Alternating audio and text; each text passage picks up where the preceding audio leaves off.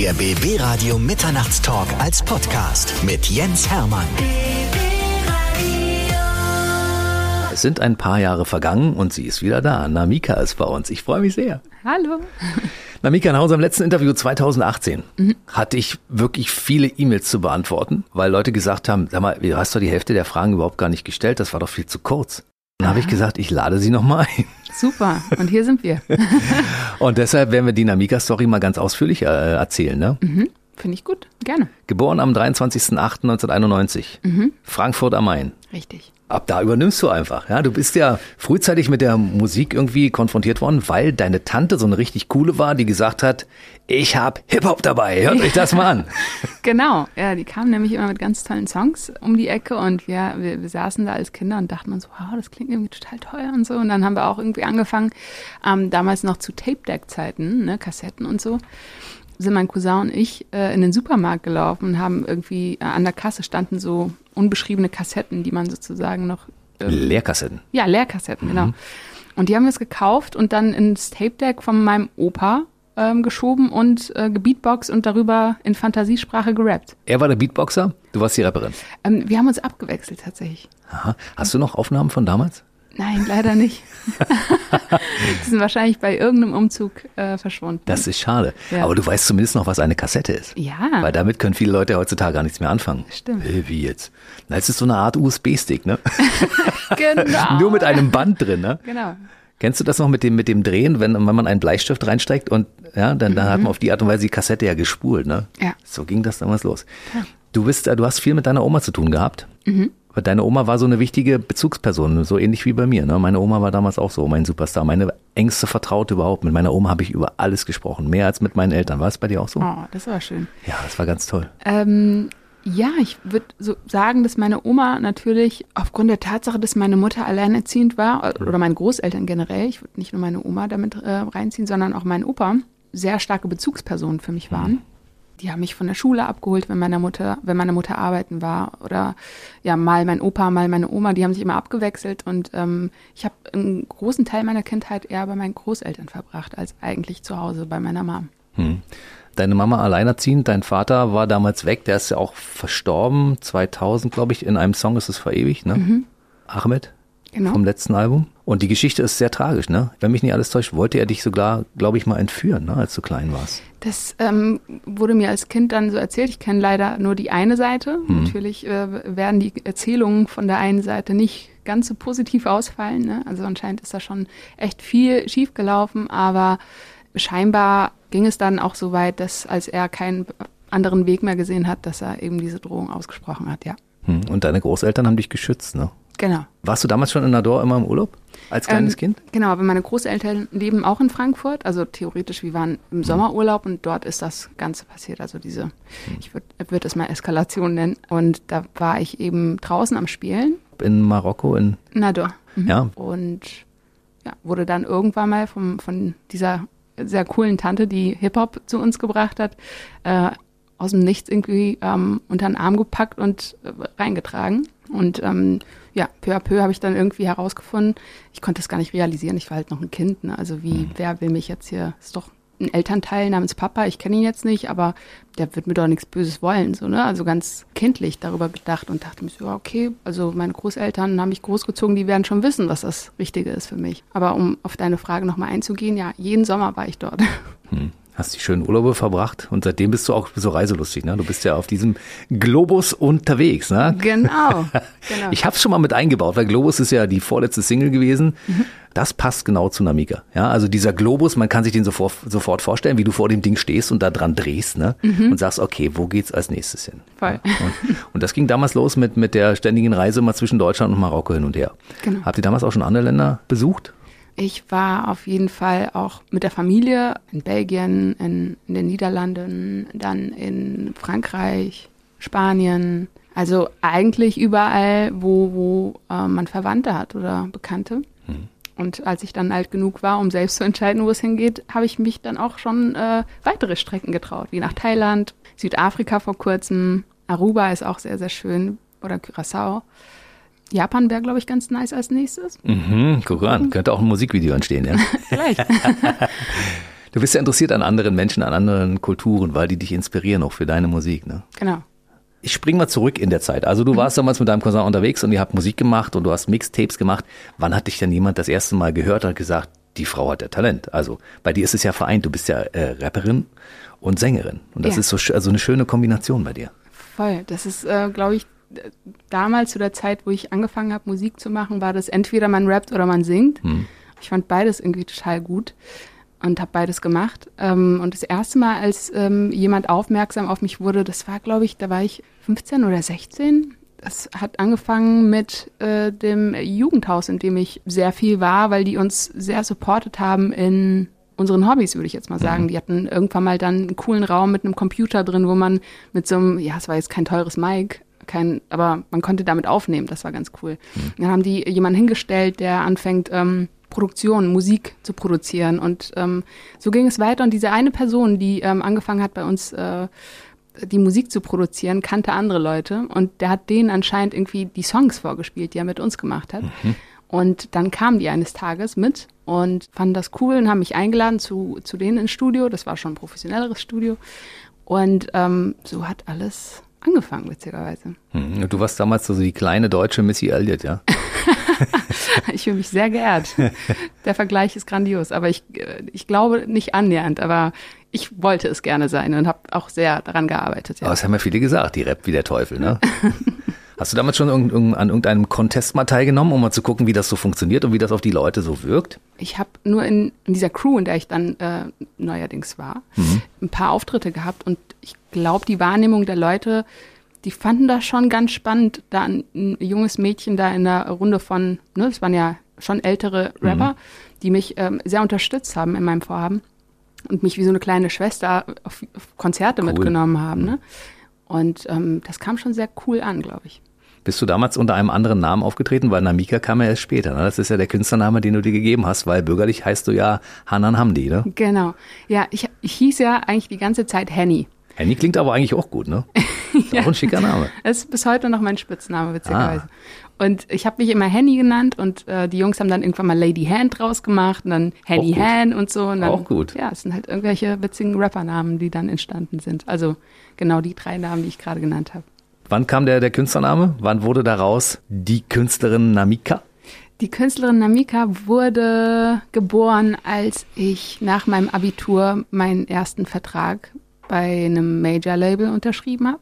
Mhm. Dann habe ich irgendwie mir zwei Jahre genommen, um am ersten Album zu schreiben und währenddessen auch natürlich über ein coolen Namen nachgedacht, mhm. weil ich das irgendwie komplett neu aufziehen wollte und hatte irgendwie meine mh, hm, Findungsphase als Teenie mit dem Rap und so und dachte mir, jetzt bin ich aber woanders, jetzt mhm. will ich irgendwie, die Musik klingt auch ein bisschen anders jetzt, die ich mache. Das braucht jetzt irgendwie einen neuen Namen, eine neue Überschrift.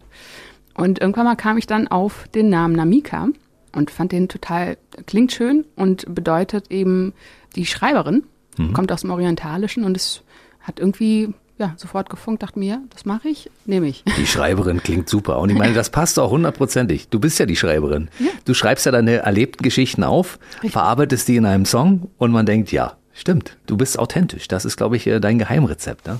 Vielleicht, ja. Und ich glaube, ich würde noch hinzufügen, dass ich sehr detailverliebt bin und gerne mir Dinge anschaue, die vielleicht dem einen oder anderen entgehen würden. Also ich sitze ganz gerne und beobachte Menschen und Geschehen und so. Und das diese kleinen Momente, die finde ich am besten eigentlich. Mhm. Gibt es da diese schöne Bankgeschichte, ne? Ja, genau. Die, die, Bank, auf der du mal sitzt, die sich im Laufe der Zeit auch verändert hat, ne? Stimmt, ja. Vielleicht können wir die Leute mal ganz kurz ins Boot holen, die die Geschichte der Bank nicht kennen. Vielleicht kannst du die kurz erzählen, weil diese Bank spielt ja in deinem Leben oder spielte eine große Rolle. Ich weiß nicht, ob sie gibt sie überhaupt noch. Die gibt's noch, ne? Die, ich war lange nicht da. Also es handelt von einer Bank, äh, eine Parkbank, äh, über die ich auch einen Song geschrieben habe. Der Song heißt Parkbank und handelt von einer Bank, auf der ich immer saß und ja vor mich hin äh, gedacht habe, ein bisschen Inspiration gesammelt habe, Texte geschrieben habe, bis ich dann irgendwann mal festgestellt habe, na nu, also eigentlich könnte ich ja auch irgendwie einen Text über diese Parkbank schreiben, weil die mir ja mich die ganze Zeit begleitet hat bei mhm. dem ganzen Prozedere. Und ja, ich muss die mal bald wieder besuchen gehen, glaube ich. Diese Bank hat sich ja verändert, ne? Da haben Leute ihre Namen eingesetzt. die wurde der Witterung ausgesetzt. Genau. Äh, zwischendurch fehlte mal ein Brett oder sowas, ne? Mhm. Irgendwie hat die sich verändert. Und das ist die, die Liebe zum Detail, die dir so auffällt. Voll. Das finde ich spannend. Du hast diesen riesengroßen Fundus, äh, aus dem du schöpfen kannst. Also diese das Orientalische, mhm. also Deutsch, Marokkanisch und da sind ja noch mehrere Einflüsse drin. Das heißt, du kannst auch, was deine, deine Wortwahl anbelangt, immer noch in anderen Sprachen dich bedienen, wenn du irgendwas brauchst. Ne? Stimmt, ja. Irgendwie fühlt sich das total natürlich an, das machen zu können und warum nicht? Du bist ja in Deutschland geboren. Mhm. Dementsprechend äh, denkst und fühlst du auch so deutsch, ne? Ja. Bist du ab und zu in den anderen Sprachen unterwegs? Weil du sprichst ja also quasi, Marokkanisch ist es ja nicht, sondern es ist ja so eine artverwandte Sprache, ne? Ja, das, äh, es ist die Sprache der Ureinwohner hm? Marokkos, also bevor ähm, Marokko eben arabisiert wurde, würde ich sagen. Hm. Äh, und die Sprache heißt Amazir. Hm. Und ähm, das ist äh, die Sprache, die ich von meinen Großeltern beigebracht bekommen habe. Hm. Und auch nur ähm, sprechend. Also die konnten die Schrift auch gar nicht mehr, weil die leider, leider aufgrund der Politik damals verboten wurde. Aber die hat noch überlebt, die Sprache. Und deswegen finde ich das irgendwie noch schöner, dass so ein Stückchen Kultur, ich meine, Sprache ist, es ist nur Sprache, ja. Aber ich finde es total interessant, wie die Menschen es geschafft haben, diese Sprache am Leben zu halten, obwohl ja wirklich komplett, also die Umstände dagegen gesprochen haben. So, es durfte nicht an Schulen äh, beigebracht werden. Es durfte nicht geschrieben werden. Mittlerweile ist alles okay. Mittlerweile gibt es mhm. auch die Schrift und so ist alles offiziell in Marokko und auch in Algerien. Aber ähm, das ist schon wow, das hat irgendwie so eine Power. Hm. Was kannst du denn davon? Sprichst du die komplett? So richtig, wie ja. man deine Sprache sprechen muss? also so wie Deutsch, so gut? Leider nicht so gut wie Deutsch, aber ich würde, würde es, glaube ich, hinkriegen, eine Konversation zu führen. Krass. Ja. Ich möchte mal hören, wie diese Sprache klingt, wenn du sie sprichst. Ich, ich frage dich, wie es dir geht. Ja. ja. So heißt ja mein Album auch. Ja. Wie geht's dir? Wie geht's dir, genau. Memish Tjid. Und was antwortet man darauf, wenn man sagt, mir geht's gut? Du kannst sagen, Melech aber da ist dieser, dieser Haarlaut, der total der schwer. Der ist schwer für ja. mich, ja. Vielleicht sagst du einfach Lebes. Lebes. es klingt spannend. Wie viele Sprachen sprichst du eigentlich insgesamt? Ähm, insgesamt, wenn, wenn wir jetzt die Schulsprachen dazu rechnen, die ich null beherrsche, aber Deutsch definitiv, Englisch mhm. definitiv, ein bisschen Amazir, dann habe ich ein bisschen Französisch gelernt in der Schule und Ach, ein bisschen Spanisch. Mhm. Bei Je ne pas, pas français war es ja anders. Dazu gesagt, ich verstehe leider gar ich nichts. Ich ne? verstehe es ne? halt aber auch echt nicht. Ich, das war genau das, dieser Song ist ein Beweis dafür, wie schlecht ich in diesem Fach war leider. Aber man wollte es dir auch nicht glauben, weil wenn man, wenn man so zuhört, sagt man, sie spricht das so akkurat aus, mhm. dass man denkt, sie kann perfekt Französisch sprechen. Nein. Das habe ich nur sehr gut geübt.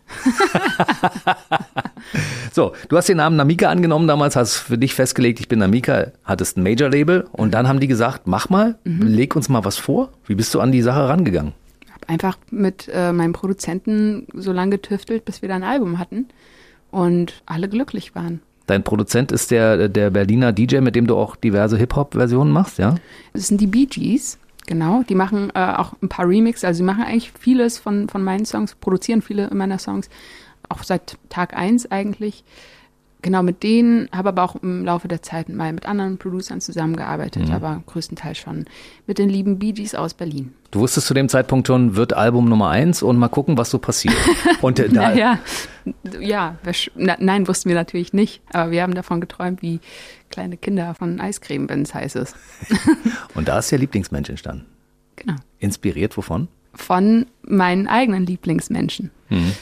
Ich saß äh, zu Hause auf meiner Couch und hatte meinen Laptop auf dem Schoß und habe durch die durch den Ordner der Beats geskippt, die die Bee Gees mir zur Verfügung gestellt mhm. hatten. Ne? Es waren ganz, ganz viele. Und ähm, dann bin ich bei einem hängen geblieben, der war noch gar nicht ausproduziert. Das war original einfach nur eine Gitarre, die eingespielt wurde. Das ist mhm. die, die, die auch zu hören ist, ne? Mhm. die recht prägnant ist. Und es gab keine Drums und keine Percussions, aber ich fand das total schön und dachte so, hey, lass uns da mal irgendwie was drauf probieren und so. Dann bin ich ins Studio eine Woche später zu denen nach Berlin und dann saßen wir vor Ort und die Jungs haben irgendwie an, an der Produktion weitergefeilt und ich saß damit damals mit Fabian Römer eben im Studio und wir haben uns dann an den Text gewagt. Und ich kam dann mit dem Wort Lieblingsmensch und alles andere ist innerhalb von drei Stunden entstanden. Der Song war fertig. Das ist ein Ding, ne? Mhm. Und mittlerweile so ein geflügeltes Wort, weil ich habe das Gefühl, dass alle es von dir übernommen haben ich, ich fühle mich total geehrt. In dem Augenblick, wo man über einen Lieblingsmensch spricht, äh, hat man sofort auch die Melodie im Kopf. ja, ich glaube, dann haben wir einiges richtig gemacht. Dann kam das Ding damals raus. Und wann hat das erste Mal jemand zu dir gesagt, du, wir sind gerade im Radio und wir laufen hoch und runter und es ist alles toll? Es hat ein bisschen gedauert auch, ne? Also ich war ja Newcomerin zu dem Zeitpunkt, hatte eins, zwei Singles vorneweg released und dann kam Lieblingsmensch. Und da waren wir, glaube ich, auf Radiosenderreise ein, zwei Wochen vor oder sogar noch früher war ja noch alles ein bisschen anders zu der Zeit. Und ja, fand das total spannend, bundesweit unterwegs zu sein und diese tollen Menschen mal zu treffen, die man sonst nur aus dem Radio kennt oder die Stimmen mal, oder mhm. zu den Stimmen mal ein Gesicht zu haben. Ne? Mhm. Super spannend. Und ich kann mich noch an den Tag erinnern, da saß ich im, in, in meinem A-Klasse Jahrgang 91, das erste Auto, Dein was Geburtsjahr. ich mir, ja, ja, genau. Da, daran kann ich mich noch erinnern, weil wir gleich alt waren, mein mhm. Auto und ich. Mhm. Das war das erste Auto, was ich mir irgendwie mit mit Minijobs so zusammen finanzieren konnte. Und da mhm. saß ich in Frankfurt und da hatten wir eben den Sender, ich kann mich nicht mehr erinnern, einer von den Sendern, die eben in äh, Hessen laufen. Und da lief das erste Mal Lieblingsmensch und ich saß im Auto, musste kurz parken, damit ich das genießen kann. Mhm. Ich wollte nicht fahren währenddessen. Und dann kam es täglich im Radio. Und dann kam es irgendwann mal. ja, das, das war ähm, ganz wild. Ich kann mich nur daran erinnern, dass ich äh, nicht realisieren konnte, was da gerade passiert. Ist es so ein Stempel, den man damit bekommt? Das ist ja die Sängerin, die Lieblingsmensch gemacht hat, weil du hast ja danach so viele schöne Songs gemacht, aber viele Hörer verbinden ja immer einen Künstler mit einem bestimmten Hit. Ja, Nico Santos. Ich war lange Zeit nur der Rooftop-Typ oder sowas, ja. Das ist ja manchmal so, oder? Ja, ich glaube, mit dem zweiten Album haben wir das ein bisschen aufgelockert. Ne? Da kam ja auch schon eine Piper Francais. Mhm. Aber ich finde das überhaupt nicht schlimm. Ich finde, das zeigt eigentlich viel, also ich finde das voll schön, mhm. weil mir dieser Song sehr viele Türen geöffnet hat. Und ich bin sehr dankbar für diesen Song und für all das, was dieser Song mitgebracht hat. So. Von da bin ich sehr stolz sogar, wenn Leute sagen, hey, das ist die, die Lieblingsmensch gemacht hat. Ja, das bin mhm. ich. Genau, das bist du. Du bist damals äh, für den Bundesvision Song Contest, also für Hessen angetreten und hast ähm, einen sieben Platz belegt, wo ich dachte, Mensch, eigentlich hätte sie weiter vorne landen müssen. Das war schon sehr spannend. Und wir haben uns äh, für den Bundesvision Song Contest extra gegen Lieblingsmensch entschieden, mhm. weil ich nicht mit dem auftreten wollte. Da war ja irgendwie schon, ne? Da hatten ja. wir ja schon irgendwie Peaks erreicht. Ich mir dachte, wow, krass. Ich muss den Song jetzt eigentlich gar nicht mehr so krass bewerben, auch auf so einer Plattform. Ich würde gerne mit einem anderen Song auftreten. Dementsprechend ist der Song Lieblingsmensch viel berühmter gewesen zu dem Zeitpunkt, als ich es war. Aber dafür, dass Hellwach irgendwie und ich als Newcomerin dort auf der Bühne standen, fand ich den siebten Platz echt schon cool. Ich fand den Song ja nicht schlecht. Ja. ja. Aber ich fand kompliziert zum Beispiel, der danach kam, wieder ein bisschen besser. Ja? Ja. Okay, kompliziert finde ich super, weil ich dachte, okay, sie hat es auf den Punkt gebracht. Selbst erlebt? Schön. Ja, ja klar. Ja. Also le leider, nee, eigentlich nicht leider. Ist schon gut so, ja. dass man gewisse Dinge erlebt, weil am Ende des Tages kann man ja aus der Zitrone, die das Leben einem gibt, ja auch Limonade machen oder Eistee, je nachdem, was hey, man mag. Philosophin ist sie auch mal am Rande. Guck mal einen an. Aber tatsächlich ist es ja gut, wenn man Dinge erlebt und die anschließend auch in einem Song dann rüberbringen kann. Ne? Voll. Musst du dann irgendwann mal sagen zwischendurch das, was ich hier mit dir erlebe, das kommt irgendwann mal in einen Song. ich glaube, ich glaube, ich glaube, das wissen einige, das wissen Menschen mittlerweile auch. Ne? Also so, ich glaube, nicht nur bei mir ist es so, hm. sondern bei ganz vielen anderen Künstlern. Man muss einfach damit rechnen, dass man irgendwann mal zu einem Song wird. So. Ja, Ob so positiver oder vielleicht nicht so positiver wird. Guck mal, äh, Gail hat mit ihrem Ex auch abgerechnet, ne? Mit A, B, C, D, E, F, U, ne? Ja. So, nicht nur mit ihm, sondern mit der kompletten Familie. Krass, auch ein sehr, sehr starker Song. Absolut, ja. Ich meine, hätte ja mit kompliziert auch passieren können, ne? Mhm. Gut, da hat Lieblingsmensch sich nicht vom Thron Nein, absolut nicht. Ich finde es ja ganz toll, wenn du in Deutsch singst, aber ich könnte mir vorstellen, wenn du in Englisch singst mit dieser wunderbaren Stimme, dass das auch funktioniert. Hast du das mal probiert zwischendurch, wie das klingt, wenn du in anderen Sprachen singst? Also auf Amazir habe ich das schon auf dem letzten Album. So ein bisschen ist da drin, so ein paar Textzeilen mit drin, ne? Genau. Mhm.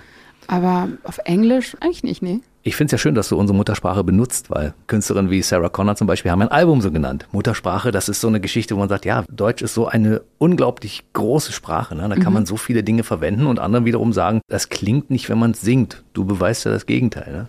Ich finde schon, dass Deutsch klingt. Also total, also du hast gerade einige Vorzüge der deutschen Sprache genannt. Ich finde, mhm. Deutsch ist voll die schöne Sprache. Ne? Also mhm klar, es gibt Klischees, die da draußen herrschen über die deutsche Sprache, vor allem wenn man nach Amerika rüber guckt und die Hollywood-Filme, wie sie immer den Deutschen dann darstellen und so, mhm. ja, dann immer super rough redet und so. Und das mhm. hat nichts mit der Sprache zu tun, die ich tagtäglich erlebe. So. Mhm. Deswegen Team deutsche Musik. Wie lange sitzt du und feilst in so einem Text, bis der so rund ist, wie er sein soll?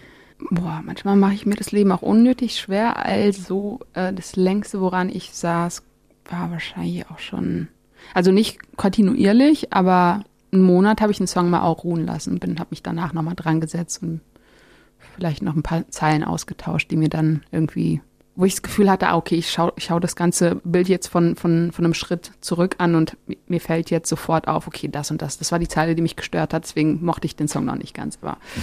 aber eigentlich geht das schon recht schnell. Das ist gut. Welche Türen hat dir das dann damals geöffnet? Du warst ja bei verschiedenen Dingen. Kika zum Beispiel hat sofort gesagt, Mensch, Namika, nehmen wir mal. Ja. Stimmt, da war ich auch oft. Was kam noch dazu? Was kam noch dazu? Ja, etliche TV-Auftritte. Jury beim Eurovision Song Contest. Stimmt, genau. Da, war ich, da saß ich in der Jury. Also TV-Auftritte, ich kann mich gar nicht erinnern, wie viel. Also sehr, sehr viel. Ähm, viele Konzerte gespielt, Markenkooperationen, die auf einmal auf einen Zug kamen und so. Es, es war schon wild. Und es gab ja damals 2017 diese große Hip-Hop-Doku, ne? Back to Tape. Ja. Da warst du ja Bestandteil dessen, ne? Genau, das war ähm, der, Hip-Hop-Koryphäe äh, Journalist namens Nico Backspin. Der hat das Magazin auch namens Backspin gegründet. Und der hat sich auf die Suche nach den Pionieren des deutschen Hip-Hops gemacht. Das war bundesweit und wurde dann von der Automarke gesponsert und ist mit diesem Auto dann durch ganz Deutschland gefahren und hat jede Station abgeklappert. Und als er in Frankfurt war, eben meine mhm. Heimatstadt, hat er Moses Pelham besucht und mich. Und dann mhm. haben wir eine Runde gedreht und ein bisschen gequatscht. Das war ganz nett. Du gehörst zu den Pionieren des deutschen Hip-Hop. Irgendwie schon. Ich fühle mich sehr, sehr geehrt. Also, dass äh, Nico da an mich gedacht hat und äh, mich da auch besucht hat in einem, in einem Rahmen. Dann kam das Jahr 2018 und da kam das zweite Album. Kevalu. Mhm. Und da war auch der Radiohit Je ne parle pas français dabei. Genau. Und die Geschichte finde ich auch spannend. Das ist äh, tatsächlich eine erlebte Geschichte, ne? Ja, das ist äh, eine erlebte Geschichte, die war jetzt nicht eins zu eins so wie in einem Song beschrieben, nicht mhm. in Frankreich und nicht in Paris, sondern das war in Marokko, weil die dort auch äh, Französisch reden, ganz viel, als erste Fremdsprache sogar. Und ich äh, wurde dann von einem jungen Mann auf Französisch angesprochen und musste ihm erstmal mit Händen und Füßen erklären, dass ich kein Französisch kann. Auch wenn meine Wurzeln irgendwie in Marokko liegen, bin ich ja in Deutschland geboren und habe mhm. eben das deutsche Schulsystem genossen. Und da ist Englisch die erste Fremdsprache, die man lernt und Französisch vielleicht an zweiter oder dritter Stelle. Mhm. Und das äh, war ganz witzig, weil das irgendwie nicht ganz funktioniert hat. Aber ich fand, äh, die, ich finde ja die Sprache einfach schön. Deswegen war ich dann so, ja, egal, red halt einfach. Siehst du, und er hat es in einen Song geschafft, der junge Mann. Er hat es in einen Song geschafft. Das weiß er wahrscheinlich aber nicht, oder hast du ihm das dann anschließend erzählt? Da hast du ihn nee, nie wieder getroffen. Ich ne? habe ihn nie wieder getroffen. Es gibt so Leute, die sind berühmt geworden, ohne dass sie wissen, dass sie berühmt ja. sind. Stimmt. Stell dir vor, du bist irgendwann wieder an diesem Strand und triffst irgendwann wieder auf diesen Mann. Ja. Dann könntest du ihm sagen, hey, du bist im Radio gelaufen und zwar europaweit. Absolut. Er war meine Inspirationsquelle und weiß es nicht einmal. Ich habe so das Gefühl gehabt, denn äh, bei diesem zweiten Album hast du so ein bisschen die Hosen runtergelassen. Also da wurde ja dein Vater besungen mhm. und du hast einen Song für deine Oma gemacht mit mhm. Hände, ne? Mhm. Ja, also du hast alle, die dir wichtig sind, wurden irgendwie besungen, ne? Noch nicht alle. Ich habe es nicht alle? geschafft, alle, sonst wäre es ein Familienalbum geworden, glaube ich. Mhm. Und jeder meiner Familienmitglieder hätte einen Song bekommen. Ich glaube, das würde ich dann noch im Laufe meiner Karriere äh, geschickt unterbringen. Würdest du irgendwann auch einen Radiosender würdigen in einem Song, wenn du, vielleicht kannst du das ja mal irgendwie mit einfließen lassen, weißt du? Dann können wir sagen, die Idee wurde damals bei BB Radio geboren. Genau. Und äh, dieser Radiosender, der da besungen ist, der zwar nicht benannt wird, aber der da drin vorkommt, das ist der Radiosender, bei dem Namika heute ist. Finde ich schön. Ich überlege mir was. ist Radio für dich wichtig? Absolut. Also Radio war für mich, als es anfing, 2015, also nicht nur ein Medium, das klingt so wie so ein Objekt, es sind ja auch Menschen dahinter, die mhm. Musik hören, Entscheidungen mittreffen und so. Und das waren, ich habe mich unglaublich supported gefühlt und irgendwie hatte ich so das Gefühl, dass Radio für mich vorausgerannt ist, um mir die Türen einzuschlagen und mhm. zu sagen, hier gibt's deutsche Popmusik, die anders klingt. Und das fand ich total rührend und nach wie vor bin ich sehr, sehr dankbar dafür. Das heißt, wenn du einen Song von dir im Radio hörst, auch heutzutage noch, dann mhm. hältst du nach wie vor mit dem Auto an und genießt das. das. das. werde ich jetzt, das werde ich jetzt wieder tun. Ja, ich habe äh, in letzter Zeit eh sehr, sehr wenig Musik gehört, weil ich äh, eher Musik gemacht habe und mich so ein mhm. bisschen in meinem Studio eingesperrt habe. Aber ja, das wird jetzt bald wieder passieren. Mhm. Nachdem du 2018 das letzte Mal hier warst, habe ich so überlegt, weil du hast ja damals viel erzählt, was du so vorhast. Und äh, ich habe immer nur in den Socials geguckt und habe gedacht, naja, so halbwegs funktioniert das. Eine Zeit lang war mal ein bisschen wenig von dir zu lesen und zu hören. Ne? Was war, was war in der Zeit? Ähm, gesundheitlich leider äh, kam da was ähm, dazwischen. Ich hätte noch eine Tour spielen bzw. Festival spielen sollen. Mhm. Das wurde abgesagt damals, kann ich erinnern. Mhm. Genau. Und dann war ich so, ja, okay, dann, okay, dann machen wir jetzt hier einfach einen Cut und ich erhole mich. War zwar eine riesen Odyssee an Krankenhausbesuchen und so, bis dann mal irgendwann mal jemand eine Diagnose für mich hatte und es war eine Autoimmunkrankheit, aber alles gut, mittlerweile alles unter Kontrolle. Und ansonsten war ich, habe ich genau dasselbe gemacht wie zwischen den letzten Alben auch. Ich war nur im Studio, habe geschrieben, neue Musik gemacht und dann kam irgendwann mal die Pandemie und dann dachte ich mir, ja gut, eigentlich ändert sich nicht viel für mich, weil ich bin ja eh die ganze Zeit im Studio und meistens auch allein. Warten wir mal einfach ab, bis, bis wir wieder spielen können mhm. draußen. So und das, ich glaube, der Zeitpunkt ist gekommen oder es fühlt sich zumindest so an und mhm. ich freue mich sehr drauf. Als ich dich gesehen habe, habe ich gedacht, sie sieht gesund und fit aus. Ja. Alles, alles wieder im grünen Bereich dahingehend, genau. ja. Und Voll. schreibst du deine Songs immer alleine? Es gibt ja viele, viele deutsche Interpreten, die sitzen da mit großen Kollektiven in Anführungszeichen zusammen und dann schreiben die und dann hat einer eine Idee für eine Melodie, der andere eine Textzeile und dann bauen die daraus in vielen, vielen Tagen oder Stunden so einen Song. Und du machst das immer alles alleine? Nicht komplett alleine. Also meistens mag ich es immer bei dem, bei dem, bei der Entstehung der Idee alleine zu sein, weil ich irgendwie so voll mit meinen Gedanken beschäftigt bin und arbeite das aber dann zum Beispiel mit einem anderen Songwriter-Kollegen aus, wie zum mhm. Beispiel Lieblingsmensch mit Fabian Römer. Mhm. Also die Idee und das Ganze drumherum entsteht schon meistens allein, wenn ich alleine bin. Ne? Krass, du machst Dinge mit dir alleine aus. Ich mache sie erstmal mit mir alleine aus, genau. Ich will ja meine Mitmenschen nicht verwirren, wenn ich da ins Studio komme und nicht, also meine Gedanken nicht sortiert habe. Guck mal, also das habe ich hier dabei und alle, Hä? was? Wie? Ja, genau. Bring das erstmal in die richtige Reihenfolge, dann komm wieder. Genau, genau. 2019 kam ein äh, sehr gut gekleideter Herr hier in dieses Studio der regelmäßig auch vorbeischaut, mhm. der so im Stile der 20er, 30er Jahre unterwegs ist. Der mhm. dann wiederum gesagt hat, ich mache einen Song mit Namika und ich dachte, was, Max Rabe? Nee, ja. wie kam denn das zustande? Wie seid ihr dann zusammengekommen? Der, ich, ich mag Max Rabe unheimlich gern. Er ist ein super talentierter Künstler. Ich, wie kam das zustande? Wir kannten uns vorher überhaupt gar mhm. nicht. Also das war jetzt so im klassischen Sinn einfach wirklich übers Label, dass da irgendwie die Anfrage von denen kam, mhm ob ich nicht Lust hätte, bei seinem MTV Unplugged mitzumachen. Du hattest zufällig nichts vor gerade. Und er hat, ja, pass auf, er hat gesagt, du darfst dir sogar einen Song aussuchen. Ich Ach. so, Fendern küssen, kann man nicht alleine. Mhm. Und dann war der Song frei und dann war ich am Start. Hab mir erstmal einen Anzug maßschneidern lassen, damit ich auch, ne? Ja, seinem, ja, ja, ja. Und bin dann da hingegangen. Er war bis jetzt der bestgekleidete Kollege, der hier überhaupt jemals zum Interview war. das glaube ich dir gerne. Gefolgt von Götz Alsmann, muss ich sagen. Also ja. gibt ja Leute, die tatsächlich hier mit einem Anzug zum Interview kommen. Fühle ich mhm. mich immer sehr geehrt und sehr geschmeichelt. Also, wenn so gut gekleidete Leute hier reinkommen. Wie war die Zusammenarbeit mit, mit ihm? Super, cool. Super mit dem ganzen Orchester zusammen Musik zu machen, ist nochmal was anderes, oder? Ja, gewöhnungsbedürftig, weil bei mir immer sehr viel gewollt äh, produziert und äh, elektronisch klingt. Und sehr laut ist? Und, ja, ab und an mhm. auch sehr laut ist. Mhm. Das fand ich irgendwie total schön. Also hat ein paar Proben gebraucht, um sich so ein bisschen einzugrooven, aber super entspannt. Aber ich finde, dass gewisse Musik auch mit einem großen Orchester auch gewinnt, ne? Absolut. Also weil sie komplett anders klingt, selbst wenn es der gleiche Titel ist, ne? Es wirkt auf einmal super episch. Alles daran ist episch. Allein wie die ja. Leute da saßen, ne, die Musiker ja. und der hat ja auch so, äh, so Künstler wie Lord eingeladen, die mhm. so, also alles hatte irgendwie gar keinen Bezug zu Max, aber irgendwie doch. Ja. Das fand ich ganz cool. Also seine Auswahl an Künstler, an Gastkünstler Krass, ne? war schon interessant. Ja. Ein bisschen crazy, aber irgendwie geil. Ja, total. Kommen wir zu aktuellem Produkt. Äh, die neue Single, also die letzte Single, die bei uns auch im, im BB-Radio Deutsch Pop Stream hoch und runter läuft, ist Globus, die mhm. ich ja persönlich geil finde, weil ich dieses Bild sofort vor Augen hatte, wie Namika an diesem Globus dreht. Schön, freut mich zu hören. Hast du einen Globus zu Hause? Ich hatte, ähm, also dieses Bild entstand tatsächlich eher aus der Erinnerung, aus der Kindheitserinnerung, weil mein Opa Antiquitäten verkauft hat und der hatte dann so einen alten Globus bei sich im Keller, den ich äh, entdeckt habe, immer wenn ich mir Eis aus der Kühltruhe geklaut habe. Ach, hast du gemacht, ja. Das habe ich dann entdeckt. Ne? Ich und mein, das war auch ich und mein Cousin wieder, die mhm. Rasselbande so. Ja. Und haben uns dann an diesen Globus gestellt und dran gedreht und mit dem Finger dann, da wo der Finger gelandet ist, da haben wir uns hin katapultiert in Gedanken. Ne? Da waren wir so, okay, jetzt Hawaii, das wäre schon nicht schlecht. Und hatten so das Eis da und dachten uns, ja, genau. Wo warst du denn als Kind schon überall in Gedanken? Ich glaube, Hawaii war das, ähm, das haben wir uns total idyllisch vorgestellt. Und warst du zwischendurch schon da? Nee, leider noch nicht. Mit so Strohröcken und so und Kinderköpfe halt, ne? Schöne Geschichte. Dein Opa hat Antiquitäten gehandelt damals. Ja. Hast du noch was davon?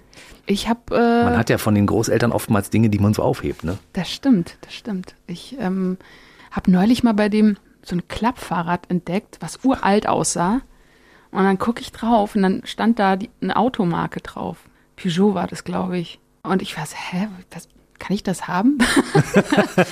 also, Kannst hm. es kaufen. genau, den Spruch. So, wie viel denn? Also nee, Spaß kannst du haben und so. Aber es steht noch da, weil es hat einen Platten und es musste noch so ein bisschen gepflegt werden und so. Und seitdem habe ich, hab ich das nicht abgeholt. Was ist mit dem Globus? Gibt's den noch? Den gibt's glaube ich nicht mehr. Hat er verkauft? Den hat er verkauft. Oh, ist das ärgerlich, war? Ja, so ein ja. richtig alter Globus noch, der, wo die, die Länder gar nicht stimmen so richtig, ne? Ja. Wo die Farben noch so verwaschen sind und wow. Ja, wo man fast nichts mehr erkennt, außer den Grundriss des Kontinents vielleicht noch so, ne?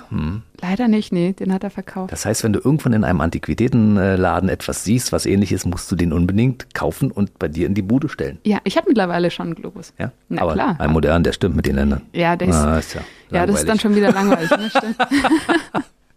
Schönes Musikvideo dazu. Es ist in Kapstadt entstanden. Ihr fahrt los, zwei Mädels steigen ins Auto, ein Erdmännchen im Hintergrund. Mhm. Genau. Fand ich das, wie habt ihr das gemacht? Wir wollten witzigerweise ein äh, kleines Äffchen haben, aber Erdmännchen war auch toll.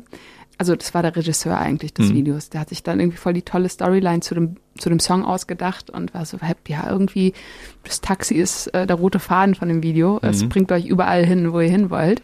Einfach so eine abstruse Szene mit einem Erdmännchen im Taxi, das uns dann irgendwie durchs ganze Video immer mal wieder so einen Stargast-Auftritt hat und unglaublich süß war und für sehr viele glückliche Herzen am Set gesorgt hat. Tja, für glückliche Zuschauer. Ich habe gleich wieder gedacht, ja, Urlaub im Radio, äh, beziehungsweise vor, vor dem PC oder so, wenn man sich das anschaut. Cool, stehst du auf einmal in der Wüste. Und, und ich hatte so viele Fragen, dachte, hä, wieso versackt dieses Taxi nicht im Wüstensand? Haben die das so reinprojiziert oder war das tatsächlich eine echte Wüste in Anführungszeichen? Es war eine echte Wüste und äh, das Auto wurde hingefahren von so einem Wüstentruck, Militärfahrzeug. Also hinten gab es dann so einen Anhänger und dann wurde das genau dort an der Stelle abgelegt und später dort wieder draufgepackt. Abgelegt, siehst du? Habe ich mir gedacht, dass das nicht so. Man musste, man müsste theoretisch immer zu, zu allen tollen Videos immer ein Making-of mit veröffentlichen, dass die Leute Ja. mal sehen, wie, wie schwer das ist, äh, Dinge so zu äh, hinzustellen, dass es am Ende auch so toll aussieht. Ne? Das stimmt. Aber auf die Art und Weise warst du in Südafrika. Das war sehr spannend. Äh, nach 17 Stunden Flug auch sehr, sehr K.O. Mhm. Und dann gleich angefangen oder hattet ihr noch ein bisschen Zeit zum äh, Ausruhen? Nee, wir hatten zum Glück zwei Tage. Wobei in den zwei Tagen ähm, wir so ein bisschen Styling gecheckt haben und so ein Fitting hatten, Klamotten anprobiert, welche, welche Looks wären es jetzt fürs Video. Aber ansonsten, es war sehr entspannt. Und dann am dritten Tag ging's los. Und dann ist das Video fertig geworden, Single läuft hoch und runter, überall wird sie gern gehört und die neue Single ist äh, wieder ein Hip-Hop-Track und da hast du dir Verstärkung geholt, ne? Genau, das ist der liebe Pagel, den ich mir dazu geholt habe. Wie bist du auf den gekommen? Der Pagel hatte seinen, also ist ein Newcomer, hatte mit aber ein Song- Shootingstar. Also der Absolut. ist voll durch die Decke gegangen, ne? kam mit dem ersten Song und es hat direkt äh, ja, Hm. geknallt und fand es super äh, interessant. War so, hey, äh, wer ist das? Und interessanter Stil, schöne Stimme auch und inhaltlich irgendwie total anders, was man aus dem Deutschrap kennt, würde ich jetzt mal sagen. Der ist so ein cooler Typ, der ist aber trotzdem, der seine Coolness nicht verliert, wenn er über Emotionen singt und rappt.